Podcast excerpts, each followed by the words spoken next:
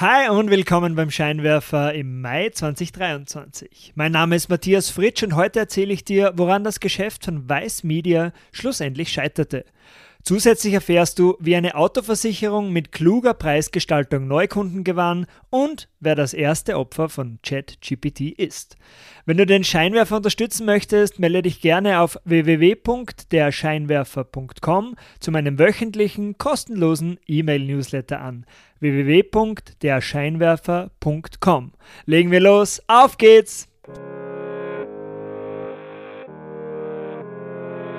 Willkommen beim Scheinwerfer. Dieser Podcast bringt Unternehmern und Führungskräften die Geheimnisse der erfolgreichsten Unternehmen und die wichtigsten Insights, um bessere Entscheidungen zu treffen. Jeden Dienstag frisch zum Frühstück serviert. Um keine Ausgabe vom Scheinwerfer zu verpassen, melde dich gleich jetzt zum E-Mail-Newsletter an auf www.derscheinwerfer.com. Das ist www.derscheinwerfer.com.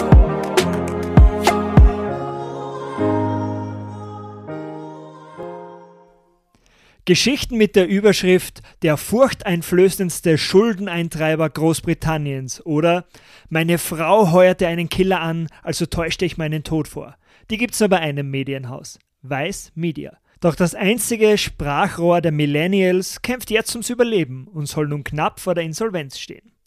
Weiß wurde 1994 als Punk-Magazin namens Voice of Montreal von Shane Smith, Gavin McInnes und Sarouche Alvi in Kanada gegründet und zwei Jahre später zu Weiß umbenannt. In den 2000ern expandierte Weiß ins Internet und etablierte sich mit provokanten Artikeln und reißerischen Überschriften in einer damals unberührten Nische ungefilterte Berichte über Selbstversuche unter Alkohol- und Drogeneinfluss oder zum Beispiel Reportagen über liberianische Warlords, kolumbianische Drogenkartelle oder Dennis Rodmans Reise nach Nordkorea. Weiß erzeugte geschickt viel Lärm und Aufmerksamkeit mit Themen, über die kein anderes Medienhaus berichtete. Mit ihrem Gonzo-Journalismus für die YouTube-Generation schloss das Unternehmen die Lücke zwischen traditionellen Medien und den jungen Millennials aus der Großstadt. Über die Jahre formierte sich Weiß zu einem globalen Medienhaus mit über 3000 Mitarbeitern und einem breit gestreuten Geschäftsmodell. Es gab zahlreiche werbefinanzierte Online-Plattformen mit journalistischen Inhalten, sie machten aber auch seriöse Filmproduktionen, preisgekrönte Dokumentationen, Nachrichtensendungen und hatten einen eigenen Kabelsender. Streaming-Plattformen zahlten für die Lizenzierung des Online-Contents gutes Geld. Und zusätzlich gab es auch noch eine eigene Inhouse-Werbeagentur.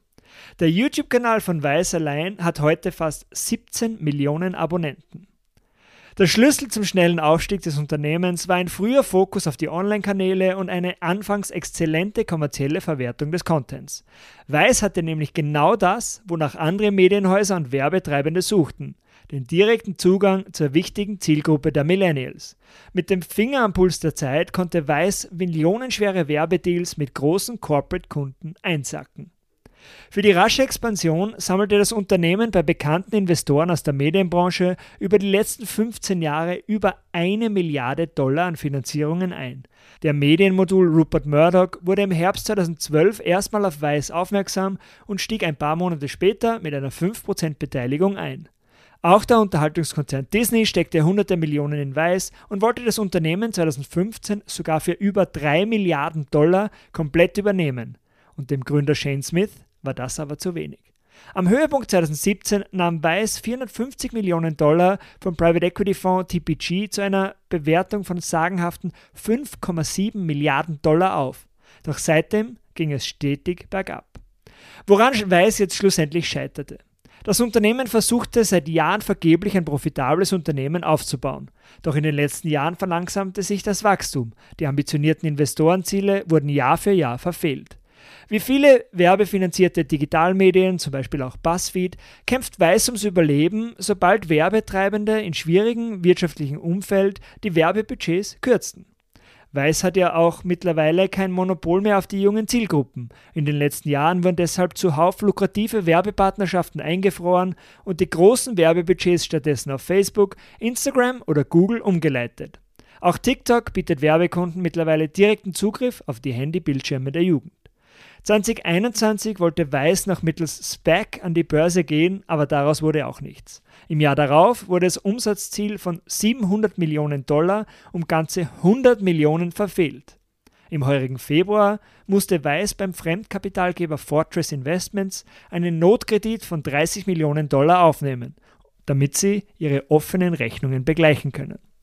Aber wie geht es jetzt weiter? Im Falle einer Insolvenz wird Fortress Investments wahrscheinlich die Kontrolle über Weiß übernehmen und voraussichtlich das Unternehmen als Ganzes oder in Teilen abverkaufen. Als Kreditgeber wird Fortress vor den Eigenkapitalinvestoren bedient werden, also für Murdoch, Disney und Co. wird nicht mehr viel übrig bleiben. In Zeiten hoher Inflation, gestiegenen Energiekosten und wirtschaftlicher Unsicherheit beginnen viele Unternehmen, die Preise für ihre Produkte zu überdenken. Wenn die betrieblichen Kosten steigen, werden oft reflexartig die, einfach die Verkaufspreise angehoben, um die Margen zu retten. Kunden haben bei gestiegenen Lebenserhaltungskosten ihre täglichen Ausgaben genauer im Blick. Auch Kosten und Nutzen bestehender Dauerverträge und Abos werden detaillierter abgewogen. Sind Preiserhöhungen jedoch immer der perfekte Weg, um die Unternehmensgewinne zu halten? Höhere Preise könnten Kunden ja unter Umständen zu einer Kündigung veranlassen. Anstatt nur die Höhe der Preise anzupassen, könnten Unternehmen ja mit einer komplett neuen Preisstruktur ihre Margen und gleichzeitig das Vertrauen ihrer Kundschaft retten. Bereits 2010 hat die US-Versicherung Allstate eine kreative Lösung für dieses Dilemma überlegt. Die meisten Autoversicherungen werden ja über eine Jahresprämie abgerechnet. Für die Höhe der Prämie spielt primär das versicherte Fahrzeug, die gefahrenen Kilometer pro Jahr, das Alter und die Unfallgeschichte des Versicherten und der Deckungsumfang eine Rolle. Doch diese Faktoren eignen sich nicht unbedingt dafür, die Wahrscheinlichkeit eines Unfalls bzw. Versicherungsfalls vorherzusehen. Die Fahrgewohnheiten der Versicherten spielen dabei nämlich keine Rolle. Versicherte werden unter Umständen für Faktoren bestraft, auf die sie gar keinen Einfluss haben. Bei Allstate wurde 2010 das sogenannte DriveWise-Programm eingeführt. Mit einer Telemetrietechnik, die direkt in ein Messgerät eingebaut ist oder über ein Smartphone zugegriffen werden kann, wurden die Fahrgewohnheiten der Versicherten aufgezeichnet. Riskante Überholmanöver, konstant überhöhte Geschwindigkeit oder gefährliche Bremsmanöver wirkten sich negativ auf die Versicherungsprämie aus. Sicheres und vorausschauendes Fahren stattdessen wurde mit reduzierten Beiträgen belohnt. Das Ganze war ein Win-Win für alle Beteiligten. Drivewise wurde für diese sicheren Autofahrer zum bevorzugten Versicherungstarif. Die Kunden wechselten den Schaden zu Allstate. Perfekt für die Versicherung, weil plötzlich zählten hauptsächlich sichere Autofahrer zu ihren Kunden. Und sichere Autofahrer produzieren ja weniger Unfälle, was zu weniger Versicherungsfällen und somit unterm Strich zu höheren Gewinnen bei Allstate führte. Aber gleichzeitig warnte das DriveWise-System die Kundschaft auch bei riskanten Fahrmanövern, gab Feedback zu ihrem Fahrverhalten und zeigte ihnen Möglichkeiten, wie sie ihre Prämie weiter reduzieren können.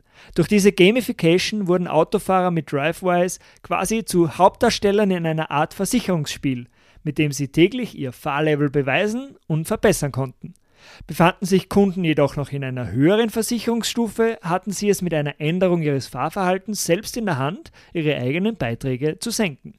Allstate konnte daher mit dieser neuen Art des Versicherungstarifs der Kundschaft ein verbessertes Angebot liefern und gleichzeitig die eigenen Gewinne steigern. ChatGPTs erstes Opfer. Dass künstliche Intelligenz unsere Arbeitswelt zukünftig auf den Kopf stellen soll, hast du wahrscheinlich bereits gehört. Für das Bildungstechnologieunternehmen Check.com wird der beliebte Chatbot ChatGPT bereits jetzt zur realen Bedrohung. Wie Training Topics berichtet, ist in der vergangenen Woche die Aktie von Check um annähernd um die Hälfte eingebrochen. Check, das ist eine beliebte Seite für Lernunterlagen und Hilfe bei Schularbeiten oder Hausaufgaben, aber das sind Aufgaben, die ein kostenloser Chatbot wie ChatGPT genauso gut erledigen kann. Im letzten Investoren-Call fand CEO Dan Rosenzweig deutliche Worte und bezeichnete ChatGPT als Hauptgrund für langsameres Neukundenwachstum. Check wurde somit zum ersten Unternehmen, das explizit die negativen Auswirkungen von ChatGPT auf ihr bestehendes Geschäftsmodell bestätigt. Und zum Abschluss noch zwei ganz kurze Stories aus der Welt der Wirtschaftsnachrichten, damit du up to date bleibst. Erstens, auf ORF.at wird berichtet, dass es wieder Zinserhöhungen gab. Die Europäische Zentralbank erhöhte am Donnerstag zum siebten Mal in Folge die Leitzinsen im Euroraum, dieses Mal um 0,25 Prozentpunkte.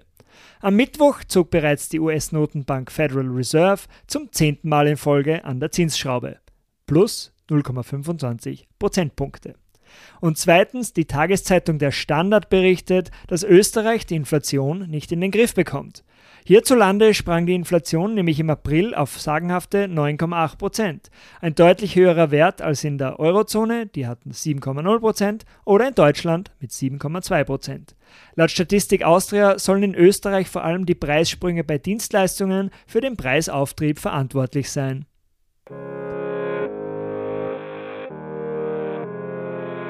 Das war's auch schon wieder für heute vom Scheinwerfer. Vielen Dank fürs Zuhören. Wenn dir diese Ausgabe gefallen hat, leite sie doch gerne an deine Freunde und Freundinnen weiter. Um keine Ausgabe mehr zu verpassen, melde dich gleich jetzt auf www.derscheinwerfer.com zum Newsletter an. Das ist www.derscheinwerfer.com. Bis zum nächsten Mal. Ciao!